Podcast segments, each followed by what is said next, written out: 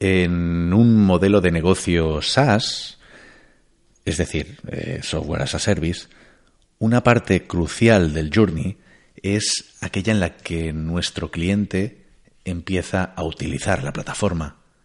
Lograr adherencia en ese momento es clave, puesto que es lo que nos va a traer recurrencia. Y a esto precisamente se enfoca el Customer Success, una estrategia especialmente popular precisamente en, modelos software as a service, en modelos SaaS, pero que se está extendiendo rápidamente a otros modelos con vocación customer-centric, conscientes de la importancia de trabajar bien la, la experiencia de cliente. Pero bueno, claro, esto es factible en empresas grandes, con presupuestos abultados y dedicados específicamente a marketing y ventas, pero en el mundo real, más del 90% de empresas somos pymes que no nos podemos permitir estas inversiones. Pero en el mundo real. Cuando al mundo real le precede un pero, deja de ser un lugar, se convierte en una excusa. Si de una forma u otra eres responsable de la transformación de la compañía donde trabajas, aquí encontrarás la manera de desactivar esos pretextos, ese portazo al cambio, ese aquí no se puede. Este podcast es para quienes estáis convencidos de que las empresas deben poner al cliente en el centro de la estrategia y a las personas de la organización en el corazón de la misma. Aquí adquiriréis una visión estratégica y a la vez práctica a través de ejemplos y experiencias que os dotarán de argumentos en el idioma favorito de la alta dirección, el lenguaje de negocio. No solo hablaremos del qué, sino también del cómo. Y en el episodio de hoy hablamos con Guillermo Latorre, CEO de Cuéntica, una empresa que para mí es toda una referencia por su orientación a cliente. Soy Carlos Iglesias, CEO de Runroom y profesor en varias universidades y escuelas de negocio como ESADE, K-School o BAU. Os doy la bienvenida al vigésimo primer episodio de En el Mundo Real, el podcast sobre Customer Experience y negocio digital.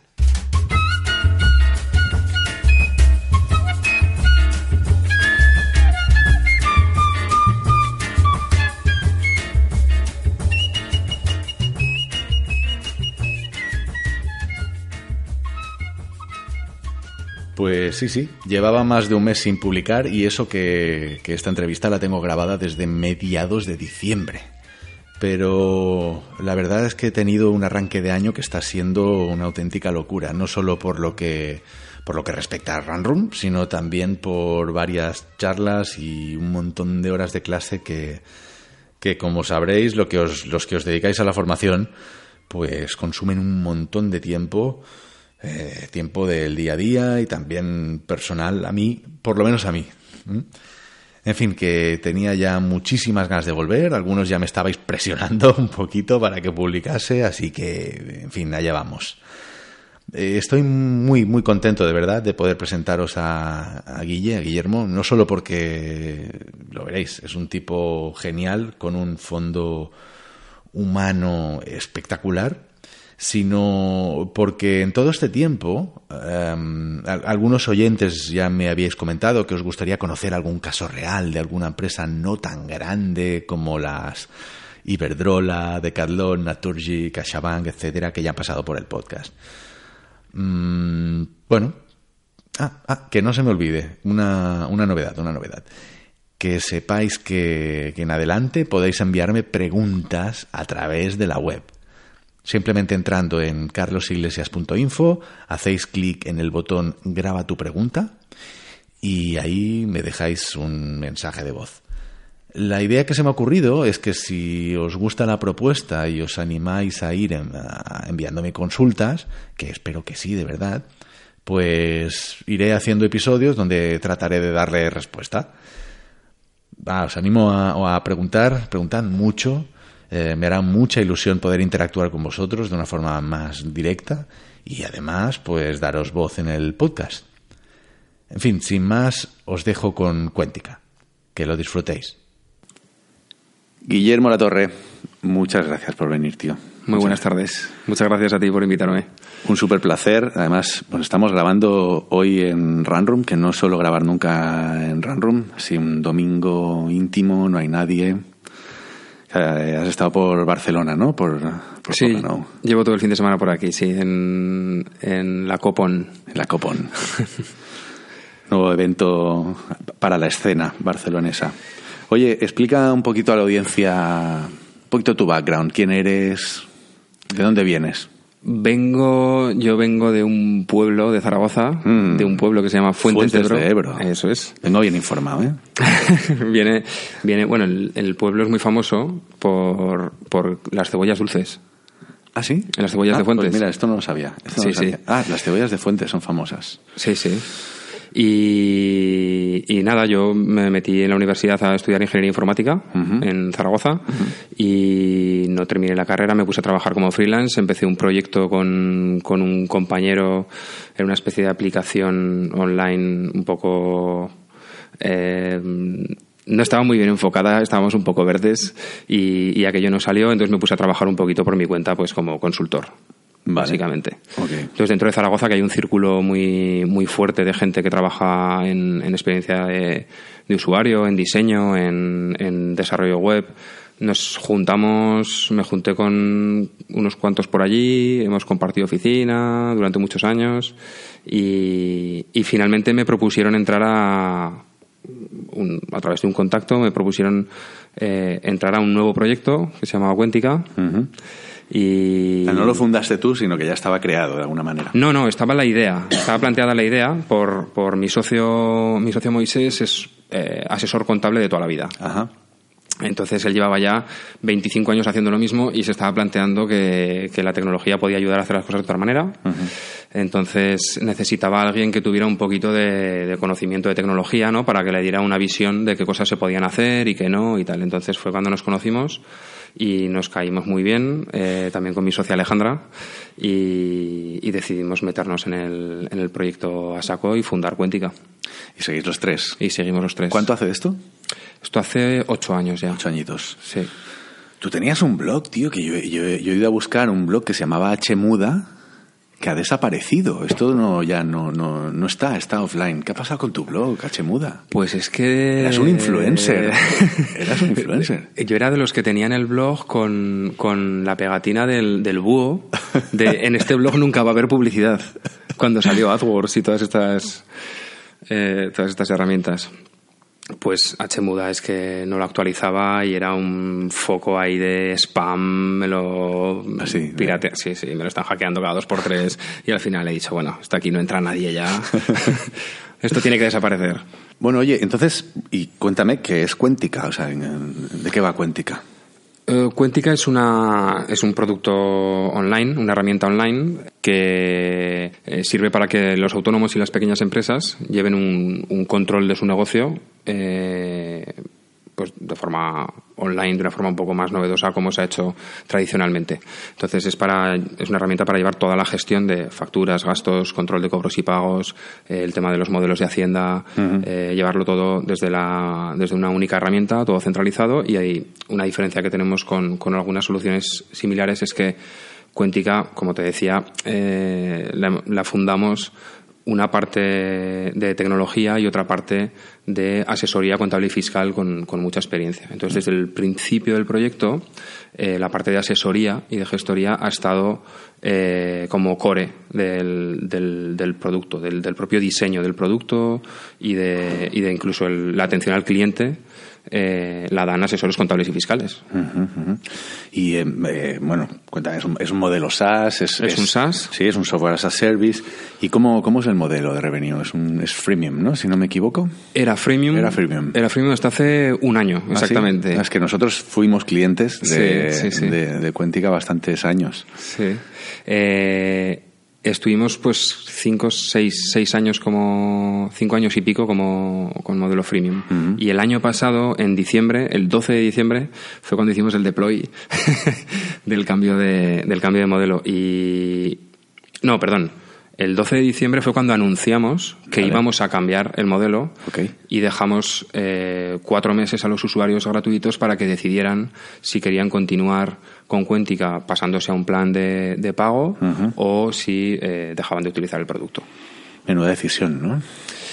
Pues la verdad es que estábamos muy acojonados y preparamos un montonazo de, de, flujos de comunicaciones y intentando prepararnos para, para, todas las posibilidades, ¿no? Que se enfadará muchísima gente, que se enfadará poquita, poquita gente, que no se enfadará nadie, eh, que se montará una guerra por ahí por internet encarnizada contra nosotros y sinceramente al final no pasó nada de nada. No pasó nada. Tuvimos un montonazo de conversiones, muchísimas más de las que esperábamos.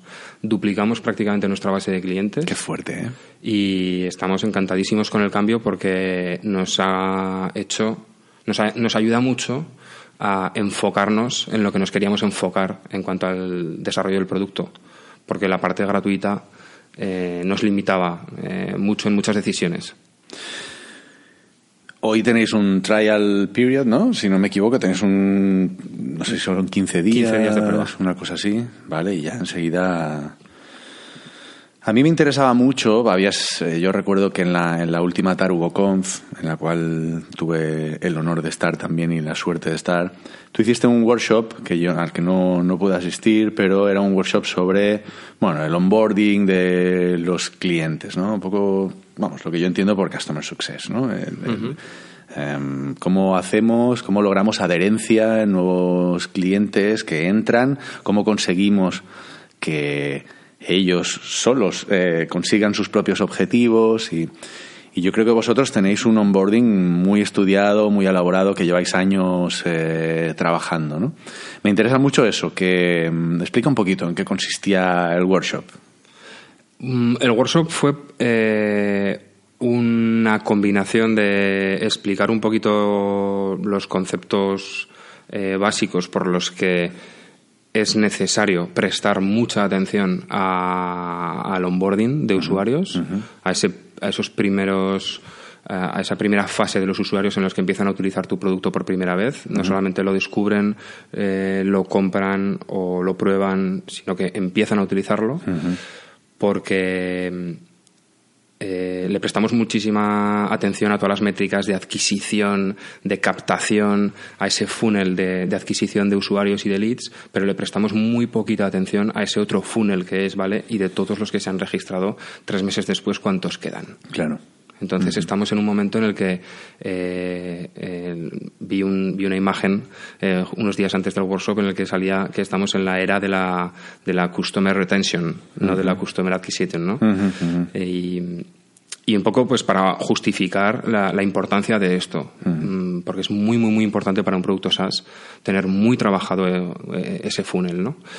Y, luego veíamos pues algunos ejemplos y algunos ejercicios para, para hacerlo un poco, un poco práctico. Veíamos pues eh, los tres cosas que, yo considero que, son eh, un trabajo tres puntos clave de mejora en el proceso de onboarding de prácticamente cualquier producto digital. Y luego veíamos también algunos ejercicios concretos que, se pueden aplicar a cualquier, a cualquier producto en realidad.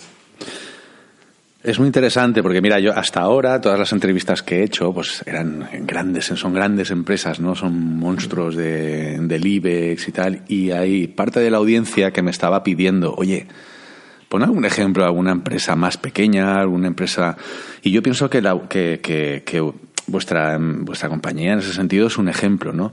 También me parece interesante que sea un software as a service, porque, bueno, yo al menos desde mi perspectiva, como entiendo que se está popularizando más o está ganando mucha fuerza el concepto de Customer Success, es precisamente en, en, compañías software as a service, ¿no? donde precisamente esa adherencia y esa retención es tan importante, ¿no? más que la captación, que también lo es, obviamente también es súper importante, pero la retención es súper básica en un software as a service. ¿no? Entonces, a mí, bueno, yo más o menos, ya te he escuchado alguna vez explicar cómo, cómo lo hacéis vosotros, pero sí que me gustaría que expliques un poco a los oyentes cómo es ¿Cómo es el proceso de, onboarding y cómo, cómo, lo habéis diseñado vosotros? Pues eh, es bastante difícil responder a esto porque en realidad es un trabajo que lleva eh, llevamos muchos años investigando y aprendiendo y cagándola y corrigiendo eh, corrigiendo nuestros errores. Pero yo creo que la clave de todo está en darse cuenta de que al final cuando, cuando una persona, cuando cualquiera de nosotros alquilamos un producto, porque lo que estamos haciendo es alquilar en realidad un, un superpoder. Estamos alquilando poder hacer algo que hasta ahora no hacíamos. Eh, aprender un nuevo idioma desde el salón de nuestra casa o cualquier otro superpoder, ¿no? O poder eh, gestionar todo mi negocio eh, de forma centralizada y tal. Em, la clave está en que la empresa, nosotros como empresa, tenemos que preocuparnos de que durante los primeros días de en que nos conocen el cliente, construyamos una relación lo más sólida posible entre el cliente y nosotros, porque eso es lo que va a asegurar que luego, si hay una muy buena relación entre nosotros, es lo que va a asegurar que después eh, el cliente sea leal y que se quede durante mucho tiempo, que tenga una retención muy alta y demás. Y eso solo se puede conseguir de una manera, y es eh, haciendo que el cliente entienda perfectamente eh, cómo funciona el producto, si resuelve las cosas que él necesita resolver o no, cómo puede pedir ayuda cuando se encuentre perdido y no sepa cómo actuar, en fin, resolver todas esas dudas que tenemos todos cuando afrontamos eh, el uso de un nuevo producto, un nuevo servicio o algo nuevo. Claro. Em, entiendo entonces que vosotros os centrasteis. sí, sí. Carlos.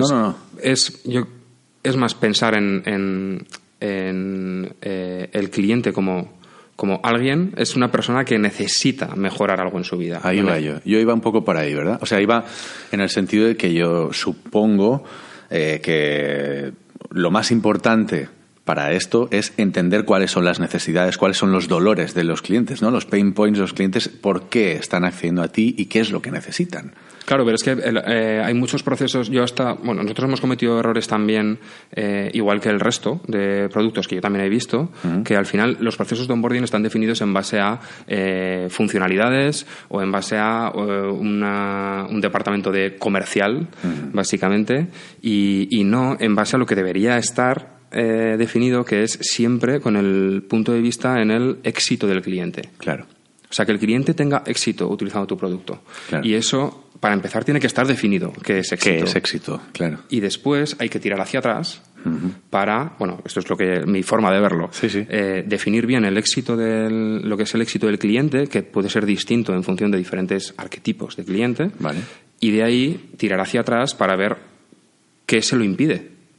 ¿Qué le impide llegar ahí? ¿Cuáles son los pasos que tiene que ir siguiendo y qué cosas, qué partes le impiden llegar a, llegar a ese punto? Okay. Y a partir de ahí, pues trabajar en, soluciones que, mejoren pues cada uno de esos. ¿Y cómo lo, cómo lo habéis hecho vosotros? ¿Habéis hecho entrevistas con distintos tipos de cliente? ¿Cómo identificasteis los arquetipos y, cómo extrajisteis esos insights de cliente de dichos arquetipos?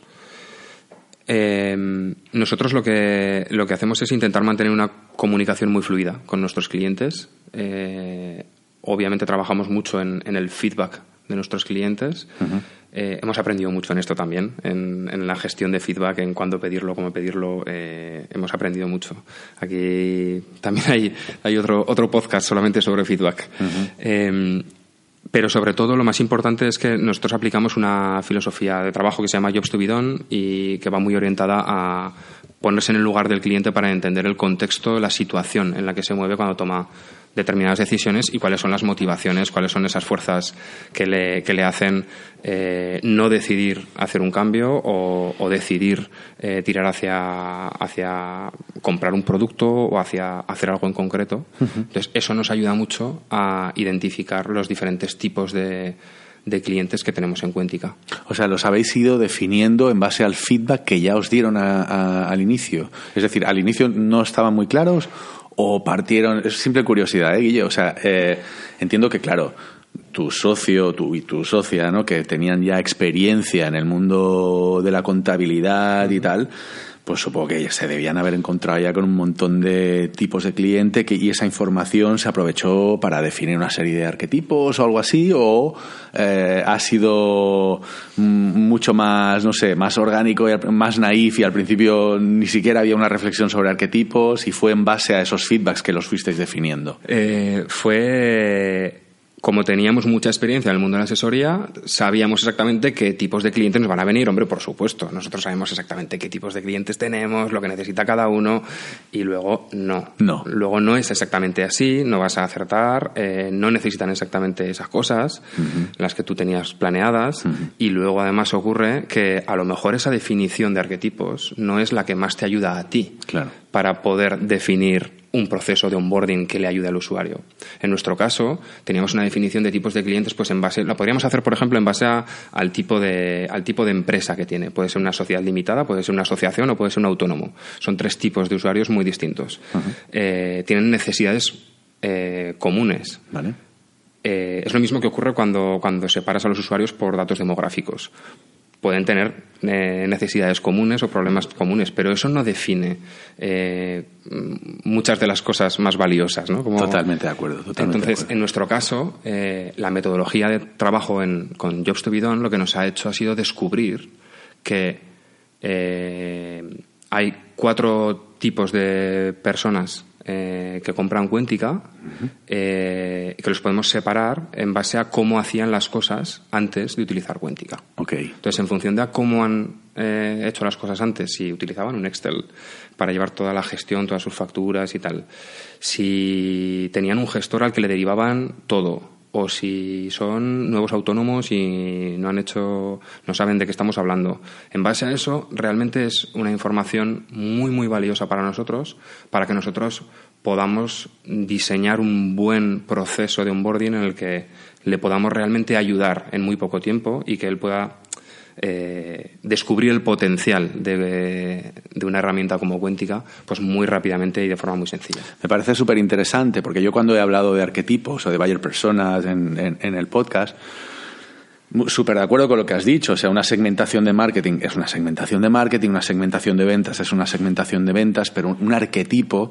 responde a algo más, ¿no? Yo eh, suelo recomendar hacer arquetipar por, por necesidades, o, pero en vuestro caso me llama mucho la atención que ni siquiera los arquetipos, o sea, no- vuestro acercamiento no ha sido, vale, vamos a montar estos cuatro arquetipos ah, por cuáles son sus necesidades, que al final eh, eh, llegáis ahí, pero vuestro acercamiento ha sido de dónde viene esta gente, ¿no? O sea, vienen de utilizar un Excel, vienen de... mm, son nuevos, son... Claro, y me parece súper interesante, creo que tienen muchos matices. Y ¿hab- ¿Habláis? O sea, ¿en algún momento habéis hecho entrevistas de usuarios en focus groups o algo así? ¿O ha sido un proceso mucho más... eh, no sé si automático, pero sí Automatizado. o- automatizado, online, de recepción de feedback. Ha habido un poco de todo. Hubo al principio una fase en la que veíamos que era necesario tener feedback de los usuarios y entonces abrimos un canal típico, ¿no? Eh, yo creo que todos los productos lo hemos hecho alguna vez. Eh, un user voice o canales de este tipo. Nos llegó una cantidad de feedback eh, que no éramos capaces de gestionar y lo cerramos, básicamente. Eh, Luego evolucionamos y empezamos a pedir feedback de una forma un poco distinta, de una forma más automatizada. Lo dejábamos abierto para que cualquiera pudiera decirnos cualquier cosa, nosotros lo archivábamos y, y tal, ¿no? Lo intentábamos gestionar. También nos dimos cuenta que había bastantes problemas porque pierdes mucho eh, quién te ha dado el feedback y en qué momento es- son datos muy importantes. Eh, incluso también si a- lo debes registrar o no. Porque hay muchas ocasiones en las que hay feedback que no es válido, en realidad. no, de- no debería ser válido. No debería contar como feedback para luego eh, utilizarlo y tomar una decisión. Como un ejemplo. Eh, un ejemplo podría ser el tema de las encuestas NPS, de la- del Net Promoter Score, que además habéis hablado aquí en el podcast. Sí. Y es que eh, una encuesta NPS en la que se te pregunta, a un- se le pregunta a un usuario si mm, con qué probabilidad recomendaría utilizar este producto a un, a un compañero o amigo, dependiendo del momento en el que le llegue ese email, puede estar en un momento efusivo respecto al producto o puede estar en un momento de bajón. Si se acaba de registrar y tú le mandas una encuesta como esta, el tío está ilusionado. Está, es un usuario que tiene muchas expectativas en el producto. Seguramente va a decir un 9, un 10. Pero eso no es válido, no es, no es, una respuesta válida. Si además añade un feedback, eh, en realidad no deberías ni leerlo, ¿no? Entiendo, sí, sí, sí, entiendo, entiendo mucho mejor lo que quieres decir. Vale, volvamos entonces a, a Jobs to be done. ¿Qué es? ¿En qué consiste? Es un poco difícil de explicar, pero Jobs to be done es, es una teoría. No es un framework de trabajo, no es algo súper eh, concreto que tú puedas replicar continuamente. Vale, no hay una serie de normas, ni tienes que hacer esto, luego esto, luego esto. No, no son unos pasos a seguir. Okay. Eh, es más una colección de principios para ayudarte a investigar sobre tus usuarios. Vale. El, objetivo es eh, que tú construyas y vendas productos que la gente realmente quiera comprar. Ese es el, objetivo principal de Jobs to ¿Cómo se hace eso? Entonces, eso es lo más difícil, ese es el secreto. Y se utilizan eh, entrevistas con los usuarios con un formato determinado, con una serie de preguntas determinadas.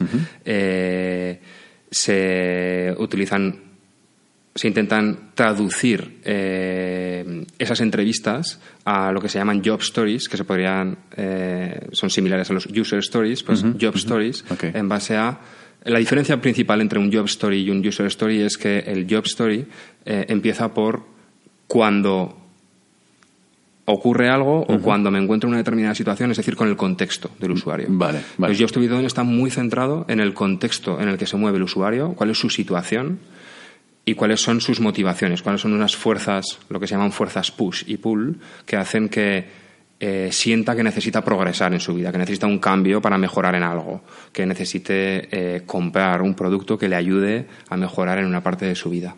O sea que de alguna forma Josh Studidon te, te ayuda a extraer esas esas razones clave, ¿no? Y esas razones clave que, van a hacer que en el momento eh, de la toma de decisión impulsen al usuario a, seguir hacia adelante, digamos, ¿no?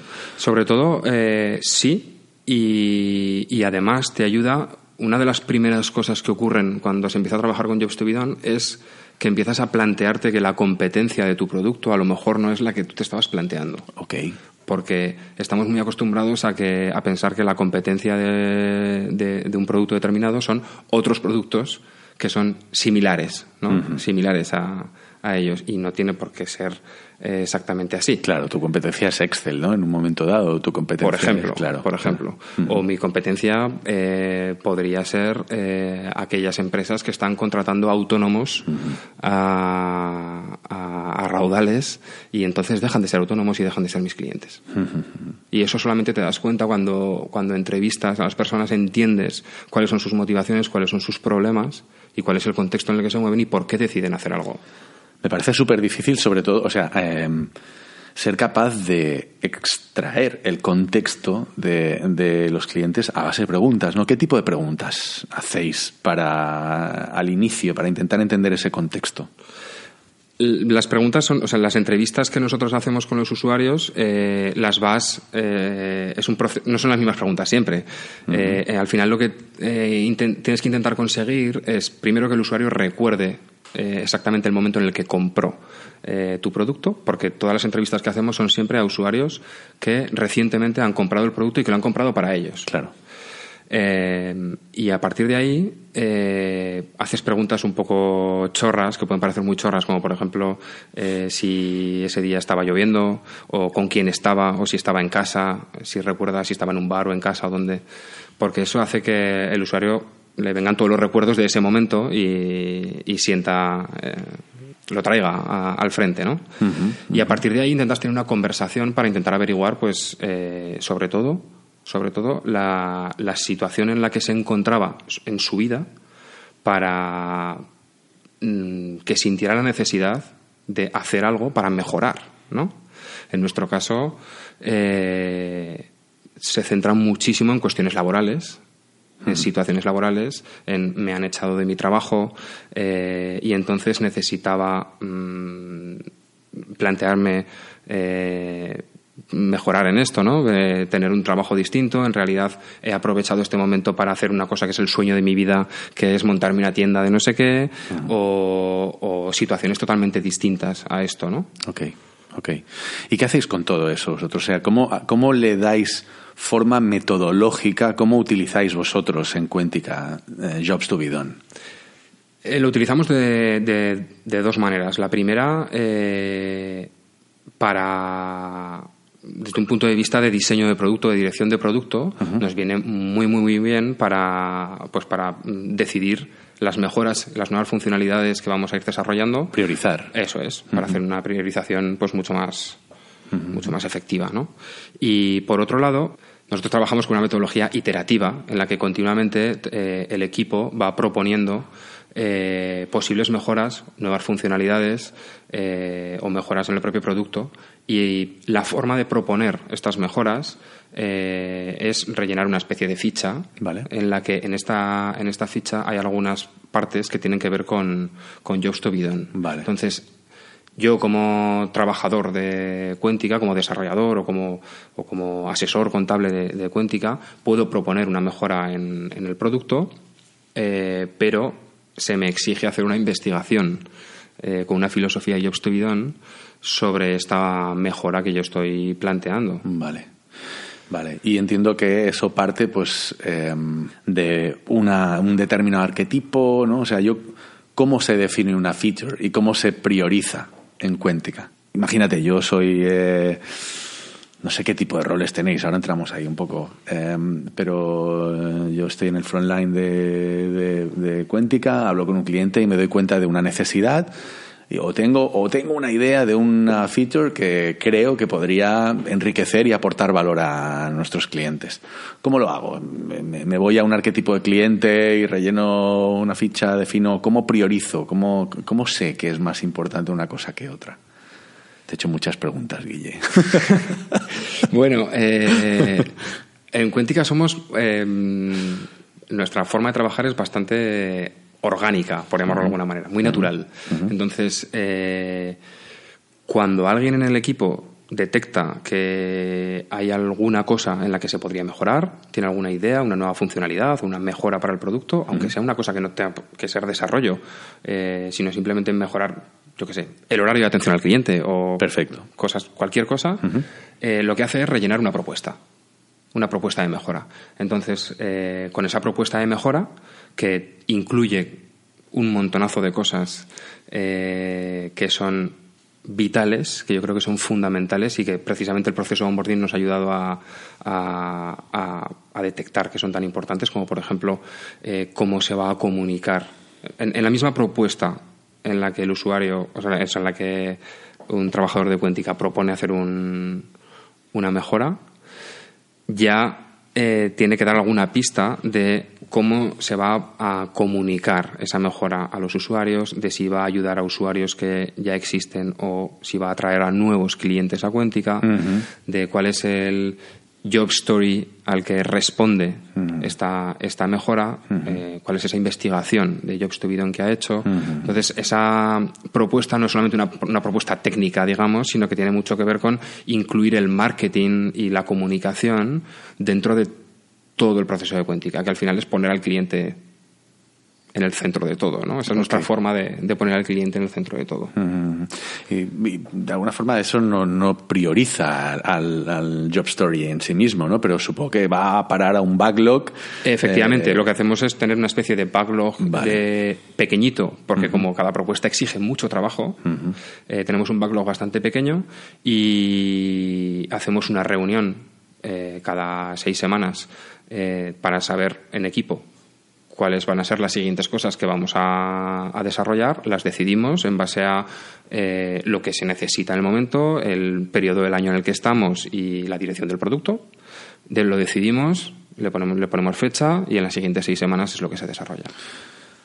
Entiendo entonces que eh, en estas no sé si en la job story o, dónde, ¿no? Pero supongo que de alguna forma a la hora de definir qué es lo que queremos conseguir y qué valor va a aportar, si va a aportar valor en la fase de captación, en la fase a nivel de retención o donde sea, ¿hay alguna métrica objetivo asociada o cómo tiene que impactar a un determinado KPI de negocio o algo parecido cuando defines una nueva funcionalidad o una nueva mejora? Bueno, la, la, propia propuesta tiene que llevar eh, ya de serie, eh, tiene que responder a cómo vamos a medir si está teniendo éxito o no. Claro, me lo imaginaba esto. Y esto es una cosa O sea, es una pregunta, pero fundamental, fundamental, porque nosotros nos hemos vuelto muy locos con el tema de las métricas, hemos tenido que deshacer nuestro sistema de medición eh, ya un par de veces por estar midiendo demasiado, por medir demasiado poco. Demasiadas cosas o demasiado poco. Eso es.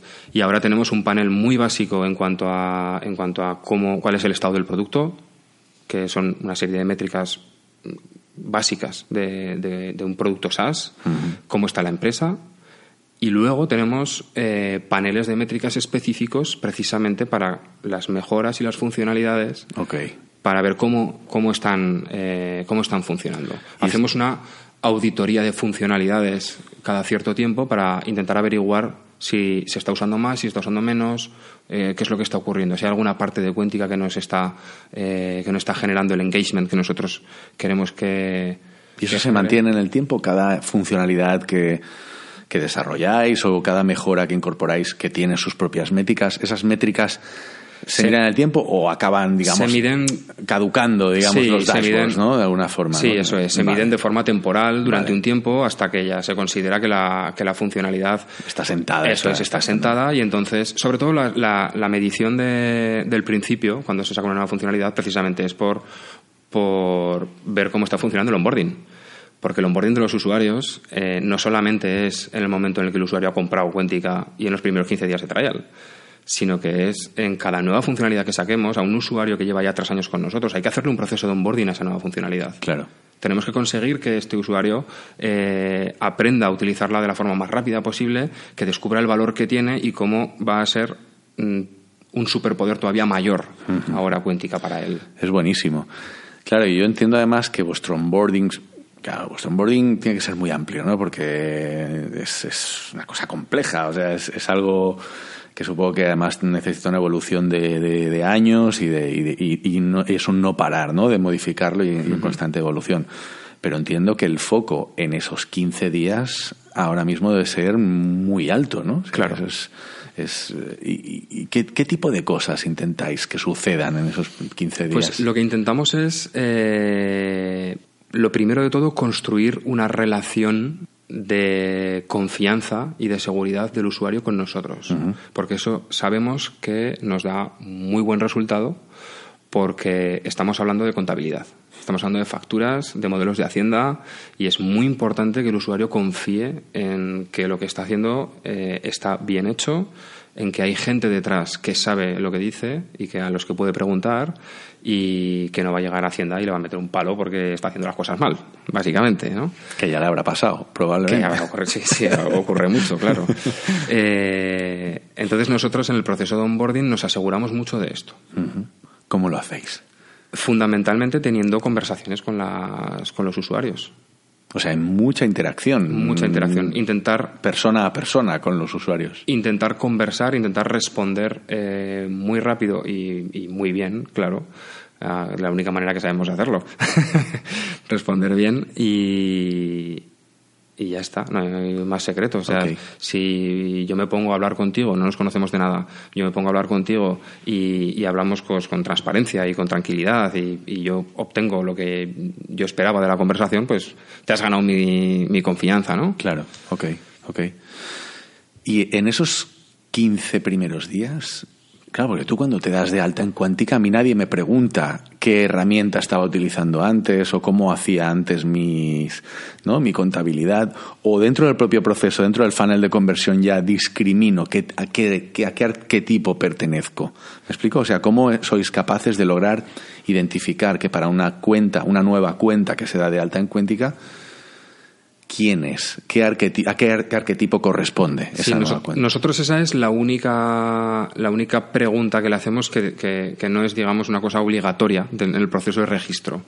Eh, obviamente nosotros en el proceso de onboarding, desde el conocimiento hasta el registro en Cuéntica, eh, intentamos eh, que los formularios sean lo más ligeros posibles, preguntar el mínimo número de cosas, pero eh, la primera vez que entra en Cuéntica, en la aplicación, en la herramienta, eh, tiene que responder una pregunta. Bueno, se la puede saltar, pero tiene que responder a cómo hacía las cosas antes de utilizar Cuéntica. Si eh, hay cuatro respuestas posibles, se puede saltar la, encuesta, pero el 90% de la gente responde. Entonces, en base a cómo hacía las cosas antes, nosotros tenemos diseñado un flow de onboarding totalmente diferente. Claro. Para cada uno de los usuarios, porque el proceso de onboarding no tiene que ser el mismo para todos. Claro. Tiene que ser totalmente distinto porque cada uno tiene sus propias motivaciones, sus propias situaciones, sus propios. Como no lo puedes hacer para todo el mundo distinto, tienes que hacer grupos, pero cuanto más eh, afinado esté, pues mucho mejor. Y nosotros nos basamos en cuatro en esas cuatro posibles respuestas a esa, a esa, pregunta. ¿Y utilizáis alguna herramienta de automatización para, una vez identificados los arquetipos, guiar a través de un determinado workflow a, a los usuarios para acelerar ese onboarding? Sí, en la parte de onboarding que tiene que ver con, comunicaciones, con que nosotros nos comuniquemos con el usuario, mm, lo que hacemos es utilizar eh, Intercom. Eh, Quiero decir, en base a, lo que ha respondido, cambian algunas cosas en la aplicación. A lo mejor te enseñamos, pueden cambiar algunos textos, puede cambiar incluso diseño. Eh, pero aparte de eso, las comunicaciones que nosotros tenemos contigo cambian. Porque te vamos a intentar enseñar cuéntica de otra manera. Dependiendo de si tú te has enfrentado a una serie de problemas porque hasta ahora has hecho las cosas con Excel o no te has enfrentado a ellos porque tenías un gestor, te vamos a mostrar las bondades de cuéntica y el potencial que tiene para ti eh, de diferente forma con quizá hasta con diferente tono o mensajes diferentes. Eh, entonces todo esto lo hacemos a través de a través de Intercom. Es una herramienta que utilizamos para el proceso de onboarding y también lo utilizamos para, para todo lo que tiene que ver con atención al cliente. Es que se me ocurren 20 millones de preguntas que no te puedo hacer todas porque tenemos tiempo limitado. Pero volviendo otra vez al tema de las métricas, ¿no? Me decías que, bueno, cada una de estas eh, job stories o, cada una de estas funcionalidades o mejoras tiene su, su, su, propio foco de métricas hasta que está sentada y luego tenéis una serie de métricas a nivel de negocio, a nivel de la compañía, ¿no? ¿Qué miráis? ¿Miráis eh, RR? ¿Miráis ARPA? ¿Miráis qué es lo que estáis mirando? ¿Miráis mensualmente cuál es el MRR? ¿Cuál es vuestro foco? ¿El churn? Básicamente lo que medimos es lo, básico de, un producto SaaS. ¿Cuántos usuarios han registrado? Eh, ¿Cuántos clientes tenemos ahora mismo en el trial? Okay. cuántos han convertido, eh, cuántos han dado de baja, cuántos han cancelado su cuenta. Separamos los que el churn rate de dentro del onboarding del, de fuera del onboarding para eh, intentar eh, afinar mucho más todo ese proceso de, del, principio. Y luego tenemos métricas eh, pues ya más convencionales no de si ha habido muchos errores de cobro si ha habido vale vale, vale. en este sentido me decías no separamos los de fuera y dentro del onboarding. Te quiero hacer dos preguntas que no se me olviden. Una es ¿cuándo acaba el onboarding para vosotros? ¿Dónde, dónde acaba? Y otra es ¿qué es una baja para vosotros? ¿no? Porque está claro, yo soy usuario, me doy de baja, eso es una baja. Pero eh, si dejo de utilizar la aplicación durante cuánto tiempo, ¿no? Porque para mí eso es una, no sé si lo hacéis o no, pero claro, para, para, mí identificar cuándo un usuario lleva tanto tiempo sin utilizar la aplicación como para considerar una baja, pues es básico como, como para poder calcular luego el, el, el CLU, el, Customer Lifetime Value, o, no sé, o un tipo de, de, información de negocio que me, que me ayude. En realidad, esto, del, del, tiempo de vida del cliente, es, eh, yo siempre lo he encontrado súper complicado de, de, calcular, porque mm, si atendemos a las fórmulas que, que utilizan los productos, eh, las empresas por ahí, eh, nuestro ciclo de vida del cliente ahora mismo está en torno a, a casi dos años.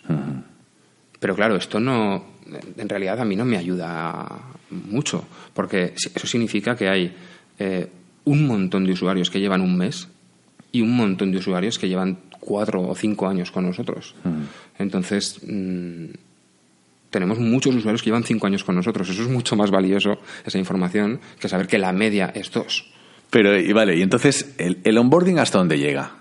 El onboarding, para empezar, para nosotros, como, como, empresa, para diseñar nuestros procesos de onboarding, tiene que ser un trabajo continuo, constante. Siempre tiene que estar en evolución. Y pensando en el cliente, nosotros separamos, eh, quizá porque tampoco podemos acometerlo todo, ¿no? Somos un equipo pequeñito y tal, pero separamos la parte inicial de los tres primeros meses que un usuario utiliza Cuéntica y luego un proceso, también los procesos de onboarding específicos cuando sacamos una nueva funcionalidad significativa o una nueva mejora que, que, necesita eh, su trabajo también de, de, onboarding, ¿no? la nueva funcionalidad. Pero nosotros nos planteamos siempre los, los espacios de tres meses porque como fiscalmente eh, en Cuéntica los autónomos y las empresas cada tres meses tienen que presentar todos sus modelos. Eh, es un son puntos de inflexión a lo largo, a lo largo del año. De mm. hecho, eh, las motivaciones a lo largo del año van cambiando muchísimo y, nosotros tenemos un, un, producto que es bastante cíclico. Eh, cuando va a llegar el final del trimestre, que es cuando la gente se plantea eh, que tiene que presentar otra vez los modelos, tiene que recopilar otra vez todas las facturas, eh, todos los dolores que tienen todos los autónomos, es cuando se plantean que no habrá una forma mejor de hacer las cosas, no habrá un producto que me pueda ayudar a progresar un poquito en esto y ser un poquito más eficiente. Eh, entonces, eso suele ocurrir cuando llega el, plazo de Hacienda, ¿no? Para presentar los impuestos. Vale. ¿Qué te quita el sueño?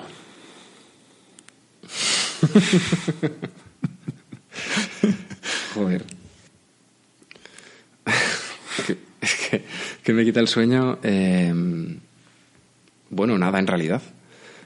Eh, la verdad es que estamos muy, muy contentos todos con, con, con con nuestro producto y con, lo que estamos construyendo. Estamos construyendo una empresa de la que creo que todos los cuénticos nos sentimos muy, muy orgullosos y, creo que estamos construyendo un producto honesto y que eh, ayuda realmente, realmente a, las, a las personas con procesos muy eh, naturales y muy humanos, una empresa muy humana y, de momento las cosas van funcionando despacito, mucho más lentas de lo que nosotros habíamos, habíamos imaginado, pero, pero de momento las cosas van bien. ¿Y eh, recuerdas algún error especialmente que te duela de, hostia, esto si volviese a empezar no lo haría seguro. Bueno, sí, unos cuantos. unos cuantos, claro. Hay un montonazo de errores que hemos cometido que, wow, que no, volverían a ocurrir nunca. Eh, muchos tienen que ver con, con, con, cuestiones más de empresa, más de cultura de empresa, de definir los valores y la cultura de, la empresa desde, desde el principio, desde el minuto uno. Eh, eso tiene que ver mucho también con, trabajo de, equipo, ¿no? De, cómo se organiza el equipo. Y respecto, al producto, pues por ejemplo, eh, el tema de las métricas que comentábamos antes eh, ha sido un hueso muy duro. Hemos invertido muchísima energía y muchísimo tiempo en cosas que después ha habido que, tirar directamente. Entonces, el tema de las métricas lo, lo haríamos de una manera totalmente distinta. Eh, el onboarding, el proceso de onboarding es una cosa que si volviera a montar Cuéntica, eh, todo estaría... Bueno, no todo, pero sí que eh, el onboarding de los nuevos usuarios estaría desde el minuto uno. Desde el minuto uno. Y nos costó muchos años darnos cuenta de que necesitábamos trabajar mucho en este, en este segundo funnel, ¿no? Oye, y para vosotros, por ir cerrando, Guille, porque yo estoy súper contento. Me está gustando mucho todo lo que estás aportando. Creo que lo estás aportando de una forma que es muy difícil.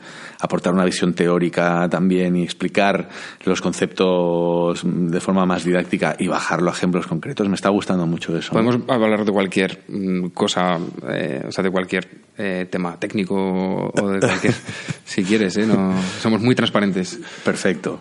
No, ah, pues eh, relacionado con un tema técnico, ¿no? Me interesa mucho mm, entender también si estáis construyendo vuestro propio data lake, si estáis pensando, si veis de aquí unos años el tema del, yo qué sé, deep learning, machine learning, como, como algo que, que os pueda aportar a vosotros o simplemente o, lo veis un poco ajeno a, a, vuestra área porque a mí de alguna forma me da la sensación de que estáis aglutinando un montón de datos que pueden ser muy útiles, ¿no? ¿Para qué? No tengo ni idea. ¿Para qué? ¿No? Pero, pero tenéis un montón de información súper útil.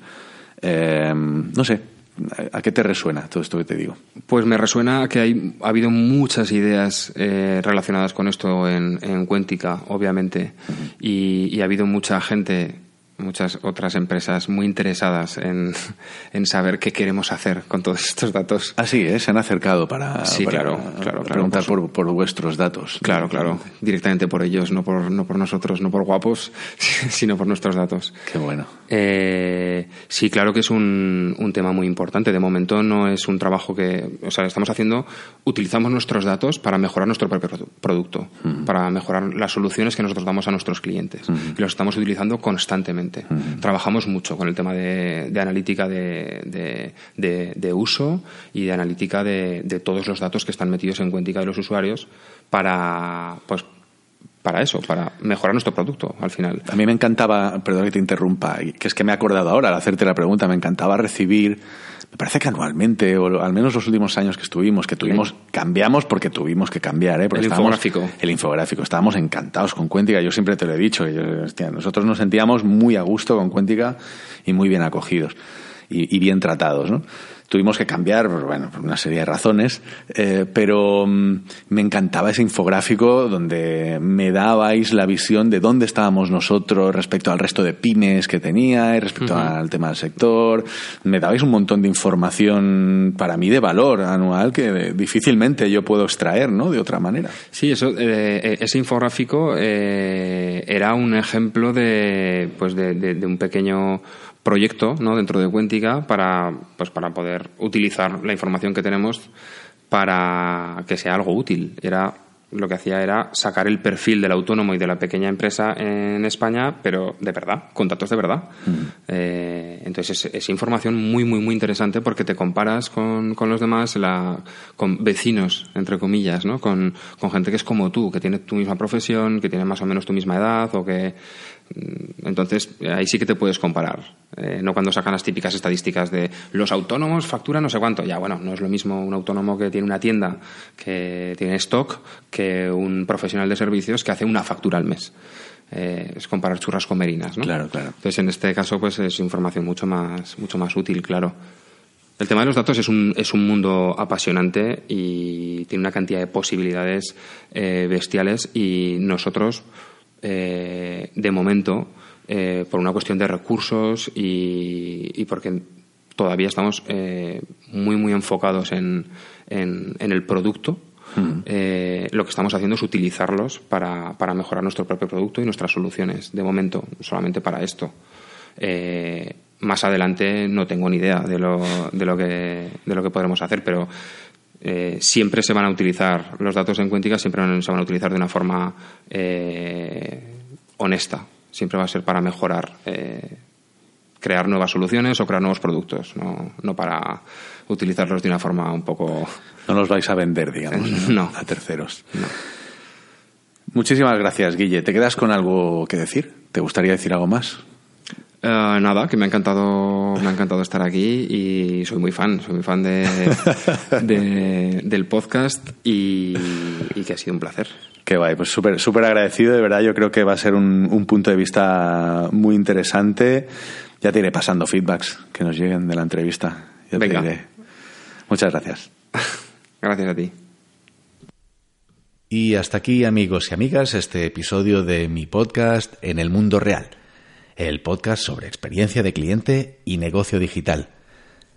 Hoy me vais a, me vais a disculpar, pero me voy a ahorrar el cierre tradicional donde os invito a, a compartirlo y a suscribiros y, demás. Hoy quiero dedicártelo a ti, Jelly, Jelly Bosman, un, un runrummer de sonrisa imborrable y eterna que la tierra te sea leve, amigo. Gracias por tanto, Jelly.